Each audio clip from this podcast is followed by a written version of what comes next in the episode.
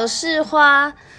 今天呢，还在连假当中。我一早去了内湖的大沟溪公园步道吧，我很推荐那个地方诶，因为如果住台北的人的话，其实捷运坐到大湖公园站，那个出站之后就有一个指标，往那个大沟溪大沟溪公园吧走过去，它里面。一开始进去是一个大草原，可以带小朋友在那边玩。然后往后走就是很多条步道的线，就是一个还蛮好走，又选择蛮多的登山路线。因为很少爬坡，都是很少楼梯的，就是缓缓的坡。然后还有瀑布，就是景色蛮多元化的，花花草草，就是呃，不是只有绿色哦，里面还蛮多花花草草，就是色彩缤纷的一个地方。就是大家春夏秋冬。好天气的时候都可以去走一走。然后在这个一年之初呢，我想要介绍一下关于学习的网站，一个学习的英文网站，我自己已经开始尝试了，应该有超过一年了，叫做 Cambly。因为网络交友的关系，还有我之前好几年前以前有尝试过一个网站叫 Tealit.com，叫。T E A L I T 点 C O M，现在还有，就是上面有认识外国人做语言交换练习的，算是可以登广告吧。那那时候有在上面找过大概两三个外国人出来练习语言交换，但是都不怎么持久，毕竟在上面刊登。广告这个管道，有些外国人他其实不是要找纯语言交换，有些还是想透过上面认识、认识朋、认识男女朋友或什么之类的。总之，纯语言交换的目的还是很稀薄。所以，如果就是想单纯，那时候我有单纯找女生，就是同性的，想说我就是要学语文，但发现约出来。认识还是会面临到，就像一般交交朋友的状况，有时候话不投机半句多这样，然后加上你语文单字量少，你又还要想话题，就很不好聊下去。所以不然的话，如果要语言交换，其实就是要准备好教材读本，或是大家互相念个报纸之类的。可是过程其实有时候还是会蛮尴尬无聊的，而且我觉得两个人要瞧时间。本身就很难有固定频率的维持，常常时间也瞧不到，就是可以，比如说固定一个礼拜约一次啊，或什么，然后又说地点又很难决定。那我一直就是之前很希望能够用流利的英文可以交谈，然后有那种美式发音那样。那刚好是之前网络交友啊，也会常常滑到外国人，就想过要是我英文够流利的话。我就会开发我更多认识人的管道，这样子可以认识更多样的人，有更多的选择。后来啊，就在线上课程越来越普及的资讯下，我就有开始在网络上有滑到，知道现在有很多语文学习的 App。大概一年多前吧，我就有直接在搜寻英文的 App 教学，后来就选了 Cambly 这个 App。我那时候忘记是什么原因让我选择它了。我好像 PTT 搜寻是没有搜寻很久，就直接因为有好像有看到它，它有试用码吧，我就先用试用码试试看。后来就从一个月一个月的买到一季一季的买，到现在我直接就是用年方案的。那时候第一次也是网络上有载到试用码，然后我就是下载了 App 之后。随性的就点选了上课，我忘了一开始那个试用码给我是十五分钟还是三十分钟，反正我就是点上课那个那个键之后，他就是很像网络配对那样吧。连线之后，突然镜头前就出现一个外国人了，一开始有点吓一跳。我记得好像是一个微秃瘦瘦的男老师，然后他还跟我说，当时他在西班牙，然后视讯看起来他就是在一个。水泥屋子里有点家徒四壁的感觉，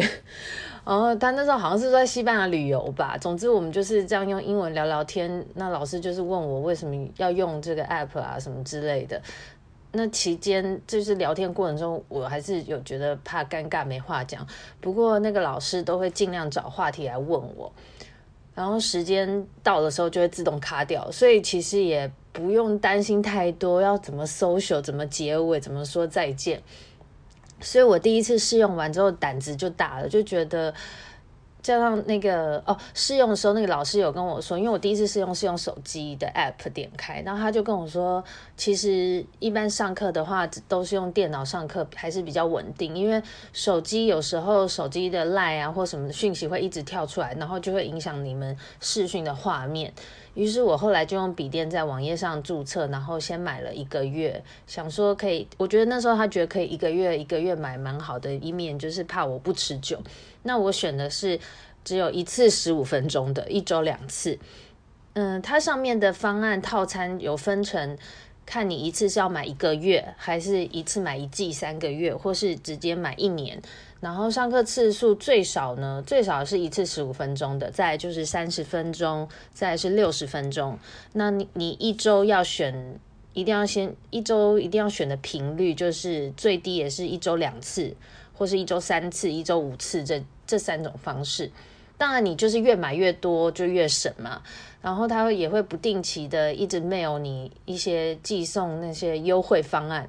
每个节日都会有便宜的方案哦，像是什么一一一一那些购物节，一定少不了有大特惠。还有之前年底的时候，又有什么跨年礼五点八折之类的，就常常收到它的折扣啦。所以我也没细看，就觉得它常常在打折。反正最后都还是选择自己最能够持续上课的频率这样子。那我刚刚有上网查一下。仔细看一下它那个方案价钱，就是如果大略以一个小时平均计算的话，价钱大概可以从一小时三三二到八三四不等，就是以你选不同配套，如果你是选十五分钟或跟选六十分钟的话，我看从最低到最高的 range 大概是这样，三三二到八三四一小时。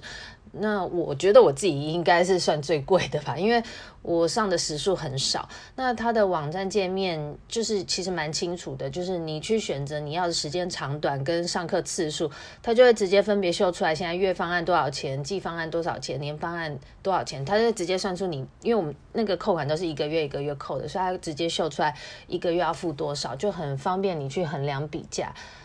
然后随时要终止付款也可以，到时候。就是会再退还剩余的费用，但我不知道它的费用是不是会会扣除。就是如果你买的时候是有折扣方案，那是不是照原价扣还是怎样的？这应该就是要再去细查它网站声明，我就没有细看了。总之就是每个月从信用卡扣款这样子蛮方便的。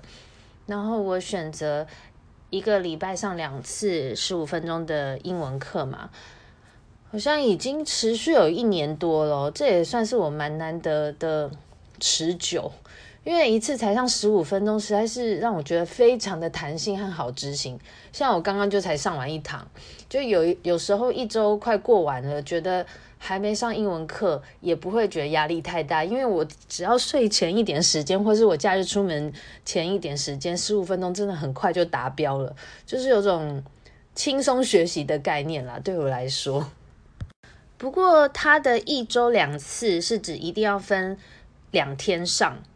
也就是说，你今天上完一次，你不能连续再上第二次，一定要比如说隔天之后才能有第二次的那个 quota 会配给你，你才可以点选上课。那一样的，如果是就是一周算一次嘛，你今天拖到周日，你有两次没上完。你那天一样只能算一次，所以你拖到周日的话，你这样剩余一次就变成自己浪费了赔，就一定要记得在一周里面分两天把这两次给消耗完。但是对我来说啦，我一次才十五分钟，真的不太容易浪费掉，而且这十五分钟很贵。那我觉得老师教到我的课就是真的很好赚呢，因为基本上聊个天就赚到钱啦。我一度还想说。就是这种模式的话，要是我们也可以去教华语文啊，就是如果啦，只是短短的话，这种只要陪人聊天，好很好赚呢，就是也没有讲到什么深入的文法，时间就过了。但是如果选用三十分钟跟六十分钟的方案，可能就比较容易看出老师的实力了，就就没那么容易了。但是诶，其实我上了这么久。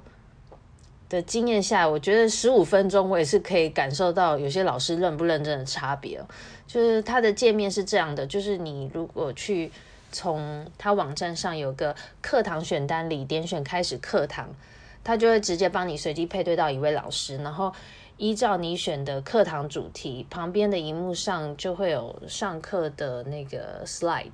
你们就照教材这样子看，边看边上，那老师就照教材这样带你。不然的话，就是可以从寻找导师的选项进去，可以看到目前线上所有的老师，每个老师的照片跟基本资料，就是像他来自哪里呀、他自我简介，自我简介还有视频可以点选，他自己录的短视频，还有和这位老师他现在在线上还有几分钟就要离开了，都会注明，然后旁边也会有老师的星级评价，就看他被评为几颗星。我一般都是选用这个方式，就是选择自己想要对话的老师，我都会找一些比较亲切、看起来让我觉得比较没有压力的老师，比较能放松讲这样子。其实每次使用这个，我就觉得都蛮新鲜的，因为你可以跟世界各国的人对话。因为我遇过老师有来自美国、英国、南非、杜拜，或者是他是来自英语系国家的人，但是他人现在在马来西亚、越南或是西班牙的。我也碰过华人 A B C 那种，那那个那个女老师后来就用中文跟我教英文，这样，只是说这样比较没有达到我一开始想要那种英英对谈的目的啦。真就是。尤其像在疫情很严重那个年初的时候，就是大家都会互相问说啊，那你国家现在状况怎么样啊？什么什么就可以很直接的问到不同国家的国情，然后有时候聊天就是也可以问了一下不同国家的习俗这样子。不过十五分钟的这种短课程，缺点就是我每次上课都要很迅速的结束老师开场白，他有些老师很想要闲话家常的。嗯的的的态度吧，就是因为一般他一定会都先会问你说，你今天过得如何啊，然后问你来自哪里啊，你为什么要用 Cambly 啊，为什么想要学英文呢？那毕竟我才短短十五分钟嘛，我觉得不马上导入正题的话，我就是每次都在 repeat 一样的 conversation，所以我通常都是很快回答说什么 I'm fine, I'm okay，然后就跟老师说我可以开始进行我的课程嘛，因为。我后来觉得，直接选用 Cambly 上课，它上面提供上课主题，然后再跟老师对话，也可以减少要想话题的焦虑。就是如果我每次都是随选让老师闲聊的话，我很有可能每次都要重复一样的、一样的 topic，就要一样的一直解释我为什么要学英文什么的，这样子。我就没办法学到多一点英文单字。那它上面提供的课程呢，就是各种生活面向，吃喝玩乐到商用英语都有。所以反正我要学的英文单字很多啊，所以我随选每个都都没差。反正全部英文单字很多，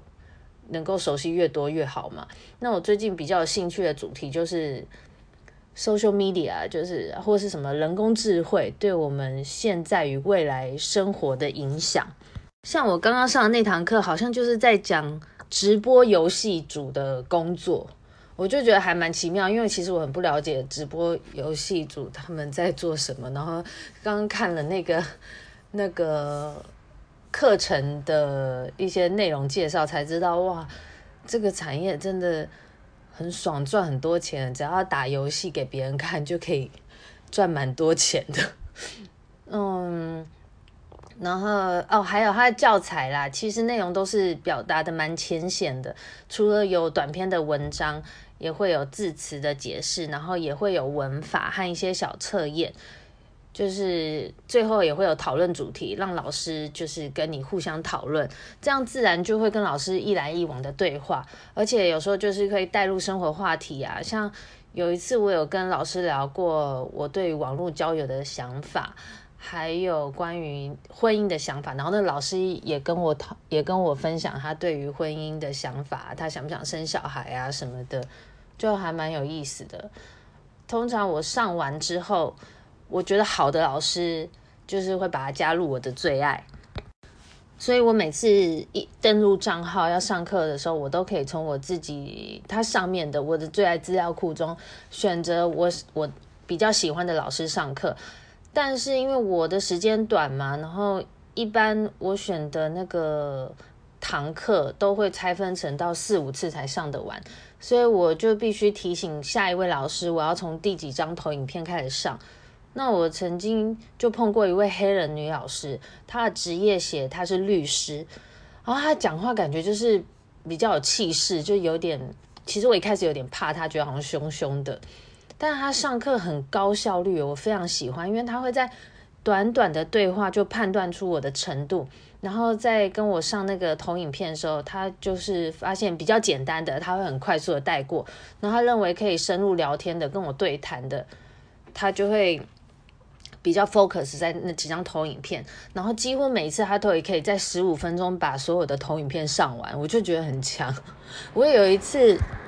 还请他帮我修改，就是我工作上那时候刚好有要往来的英文信的信件内容，请他帮我修我那些 wording 有没有对，还有文法什么的，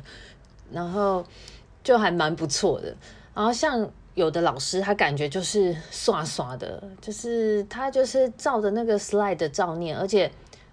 还什么都叫我自己念哦，叫我自己念自己回答。那我请花钱请他干嘛？就是那种，就是那种上完你就会觉得你浪费钱。那有的呢是，比如说还剩十几秒、二十秒，他就开始说啊，我们今天时间到了，真的很高兴可以上到这堂课，然后就开始跟我说再见了。时间都还没结束诶，因为以我上过那么多堂经验，其实剩十几二十秒都还可以再结束一张投影片，所以我也不喜欢那种提早结束的。我比较喜欢就是我们讲到最后一秒断掉也没有关系。反正有，然后有的老师还会事后传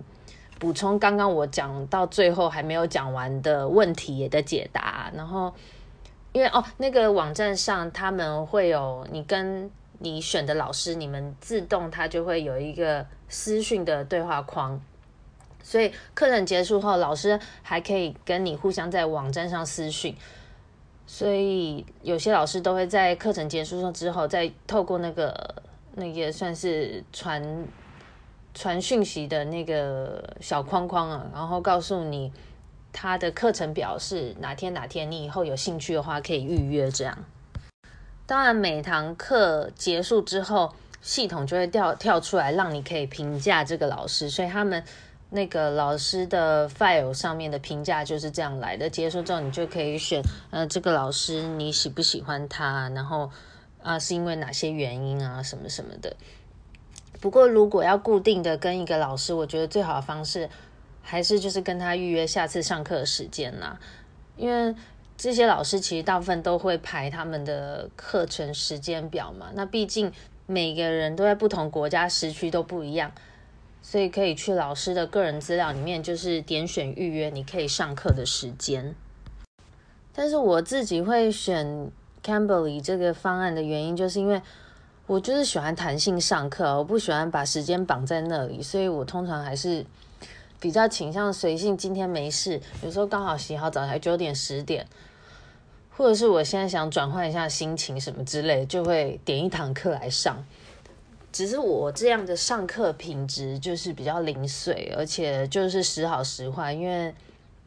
我虽然有建立一个最爱的老师群，但是。因为我当时遇到他们都是我随机的时间遇到的，所以常常我上线的时候没有固定时间，所以也就不容易碰到他们。所以我就是每次都在建立我新的老师群，我现在应该建立了应该有二三十个吧。可是常常每次上课的时候还是都碰不到他们在上线时间，所以我都一直在找新老师。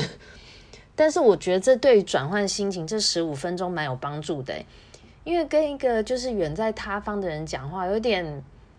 有点有一点点为类似出国的感觉，就是你可以暂时脱离目前这个国语环境的现实。然后，如果当天课程聊得还顺利愉快的话，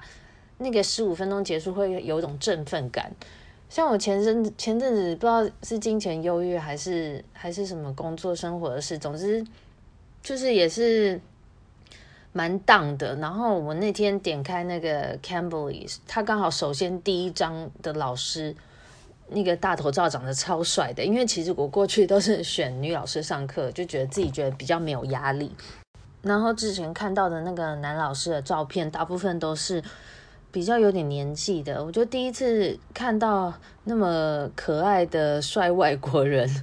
因为他的照片，一般照片跟视频还是有差，但是这个老师他的视频点开就完全就是一个可爱帅哥，就是一种男孩团体的 feel，所以我就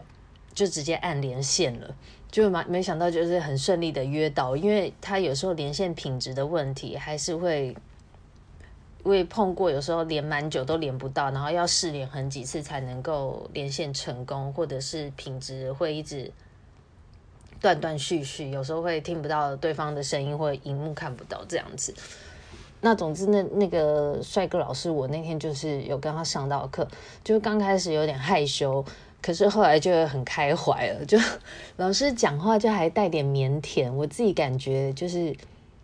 跟他上课感觉很像在网络约会，可能他自己没有这个感觉。反正那天的主题，我们就是聊社群媒体嘛，然后就还聊了一下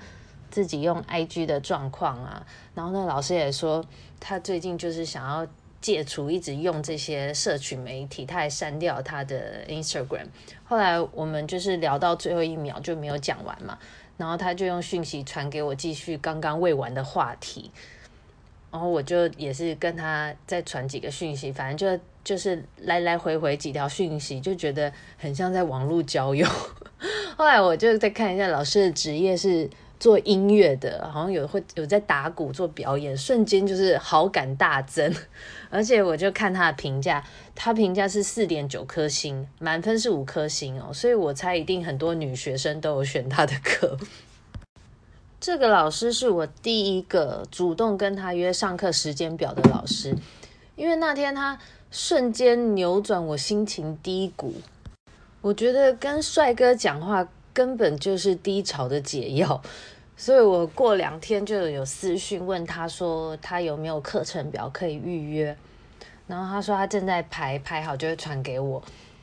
后来上了第二次这个帅老师的课，就发现。这老师根本不记得我是谁啊！还有我们上次上什么，我就清醒了。不过他还是很可爱腼腆啦，就是，但是我有发觉他解释单字的时候不是那么流畅。他就是，你从荧幕可以看到他用手机也去查查词典辅助看要怎么解释。